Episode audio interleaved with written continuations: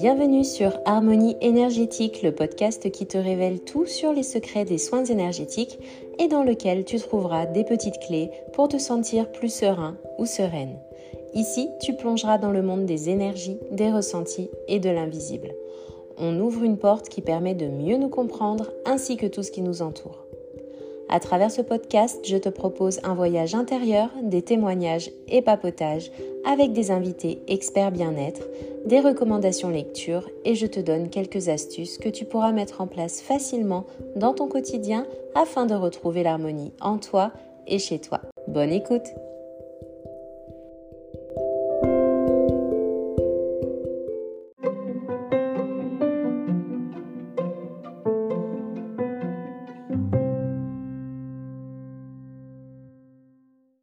questions qu'on se pose sur nous-mêmes peuvent nous aider à mieux nous connaître, à connaître nos aspirations et nos limites. Seulement voilà, se poser une question en engendre souvent une autre et on peut finir par en arriver à ces questions dites existentielles. Alors qu'est-ce qu'une question existentielle? C'est littéralement une question qu'on se pose sur l'existence mais qui fait réfléchir. Beaucoup réfléchir. Ça peut être par exemple pourquoi je me lève le matin, quelle est ma mission de vie, y a-t-il une puissance supérieure dans l'univers, qui suis-je, y a-t-il une vie après la mort, etc. etc. Pris dans le train-train de la vie quotidienne et surtout si tout va bien, il est rare qu'on se les pose vraiment. Ces questions surviennent bien souvent lorsqu'on fait face à un ou plusieurs événements douloureux, une situation qui nous fait nous remettre en question certains problèmes ou lorsqu'on se sent tout simplement bloqué. On utilise beaucoup le terme de blocage dans le développement personnel, mais que signifie-t-il réellement? Un blocage, c'est une des raisons pour lesquelles il peut être difficile d'avancer dans certains domaines de la vie, qu'ils soient professionnels, familial ou amoureux. Et le problème, c'est que si on ne les identifie pas, ces blocages, ils peuvent nous amener à revivre certains schémas. C'est un peu comme un cycle. Alors ces blocages, ils ne sont pas toujours faciles à reconnaître et parfois bien difficiles à résoudre par soi-même. Comment naissent-ils? Comment naissent ces blocages émotionnels? Il peut s'agir de blessures émotionnelles euh, non cicatrisées subies par des expériences de vie passées. Ces émotions, si elles ne sont pas vraiment prises en compte, elles peuvent conduire à des schémas répétitifs comme une perte d'argent, des problèmes d'amour ou dans d'autres domaines de notre vie.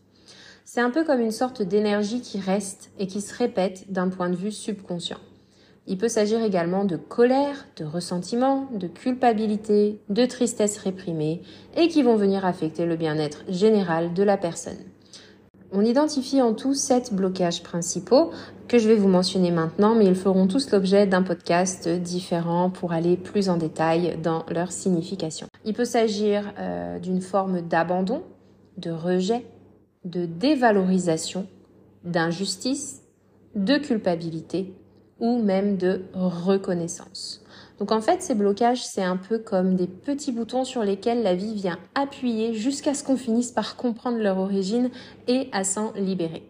Et si nous avions les réponses déjà en nous et juste besoin d'un coup de pouce pour aller les chercher? Se tourner vers un bon thérapeute est une des solutions les plus connues. Il y a également en complément les soins énergétiques qui peuvent vous aider à venir identifier les blocages qui sont la source d'un éventuel mal-être et au-delà de ça, à s'en libérer. Alors pourquoi ne pas essayer de poser tous ces vieux bagages qui vous pèsent et vous empêchent d'avancer? Si tu souhaites recevoir plus d'informations sur les nettoyages énergétiques des lieux ou des personnes et recevoir les offres du moment, tu peux d'ores et déjà cliquer sur le premier lien dans la description de cet épisode. Tu auras également accès à la toute première offre de l'année pour la séance découverte. Lors de cette séance, il s'agit d'aborder ensemble ce qui peut générer certains blocages chez toi et de temps libéré pour plus d'harmonie et de clarté dans tes futurs projets.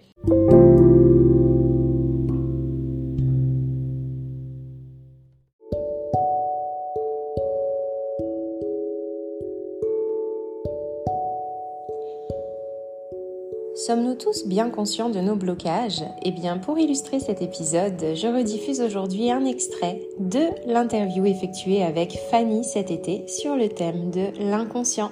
Bonne écoute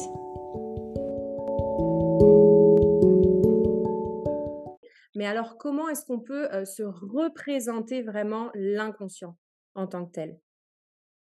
Alors, l'inconscient, euh, c'est un complexe, euh, un concept, pardon, complexe, justement, mmh euh, qui est plus facile à se représenter sous la forme d'une métaphore. D'accord. Donc, la plus connue serait la métaphore de, de l'iceberg. donc, la partie flottante serait le conscient, puis plus profondément dans l'eau se retrouverait l'inconscient. Donc, on peut aussi s'imaginer une autre métaphore, euh, celle d'une maison, par exemple. La partie haut, où nous interagissons avec l'extérieur, serait le conscient, et les sous-sols euh, représenteraient euh, l'inconscient. D'accord. Ce qui n'est pas visible de prime abord, qui serait caché ou même oublié, mais qui constitue la construction et les fondements de notre psyché et qui nous influe grandement au quotidien. Ok, parfait. Et alors, comment il est utilisé en thérapie? Quelles sont les étapes d'une mise en relation donc avec notre inconscient à nous? Oui, alors l'inconscient est utilisé dans plusieurs approches thérapeutiques, euh, en particulier dans les approches qu'on appelle psychodynamiques, mmh euh, où la parole est au centre de la thérapie. Euh, la personne va donc pouvoir s'exprimer librement. Il y a plusieurs manières, entre guillemets, d'entrer en contact avec notre inconscient. Euh, donc, on peut parler de, quelques, euh, de quelques manières, justement, ensemble. D'abord, l'exploration de nos contenus et nos conflits refoulés. Donc, en psychothérapie, l'inconscient est exploré pour accéder aux pensées, aux émotions, aux désirs refoulés qui peuvent influencer le bien-être psychique euh, d'une personne. Euh, le thérapeute euh, va donc aider le patient à explorer ses contenus inconscients, souvent à travers des techniques telles que l'association libre, où le patient exprime librement ses pensées sans censure. On peut aussi explorer l'inconscient à travers l'analyse des rêves. c'est un peu plus intéressant et souvent euh, on entend parler de ça de manière très vulgarisée euh, en pensant que j'ai rêvé d'un papillon. Alors le papillon veut dire, ça, ou ça. En réalité, c'est un petit peu plus complexe. Les rêves sont considérés comme une voie d'accès privilégiée à l'inconscient. Euh, en psychothérapie, les rêves sont analysés pour révéler des motifs symboliques, des désirs refoulés ou des conflits internes qui peuvent être pertinents pour la compréhension du patient.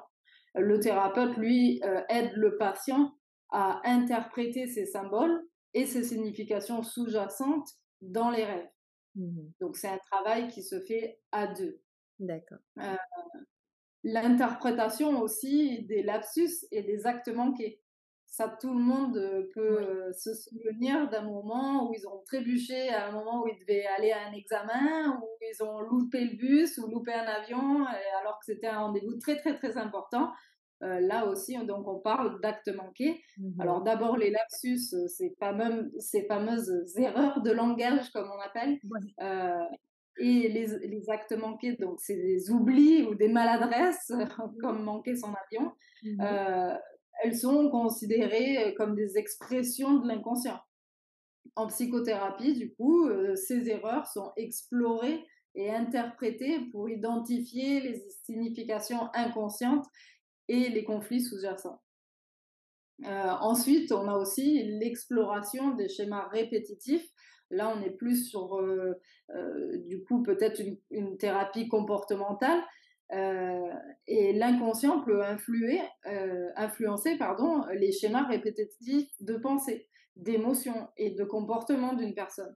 Donc, le thérapeute aide le patient à prendre conscience des schémas répétitifs en général, à les explorer euh, et à explorer aussi les origines inconscientes de ces schémas-là qui peuvent être enracinés dans des expériences passées ou des conflits non résolus euh, de longue date.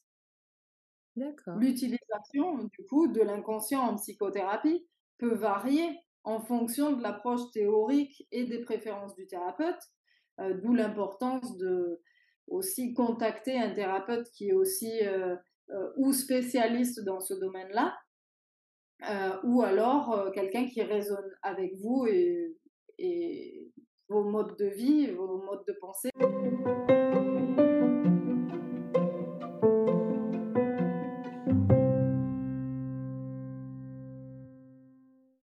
Voilà, j'espère que cet épisode t'aura plu et t'apportera plus de clarté sur les différents blocages émotionnels.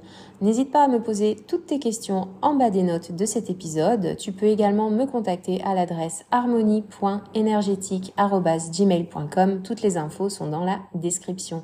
On termine aujourd'hui avec une question d'Audrey qui souhaiterait savoir s'il est possible d'offrir une séance de soins énergétiques à une amie. Alors oui, c'est possible, mais à certaines conditions seulement. Euh, pour ma part, moi je ne travaille dans ce cas-là que si la personne m'a bien envoyé une euh, confirmation écrite euh, qu'elle souhaite qu'on effectue le soin sur elle. Et il faudra également que ce soit cette personne-là qui me contacte d'elle-même pour prendre rendez-vous et choisir le moment opportun. Sans ça, je ne peux pas travailler sur une personne sans son consentement, tout simplement. Voilà, j'espère que ça aura bien répondu à ta question. À très vite. Si tu souhaites recevoir les offres du moment et avoir plus d'informations sur les nettoyages énergétiques des lieux ou encore les soins énergétiques pour les personnes, tu peux désormais cliquer sur le lien dans la description de cet épisode.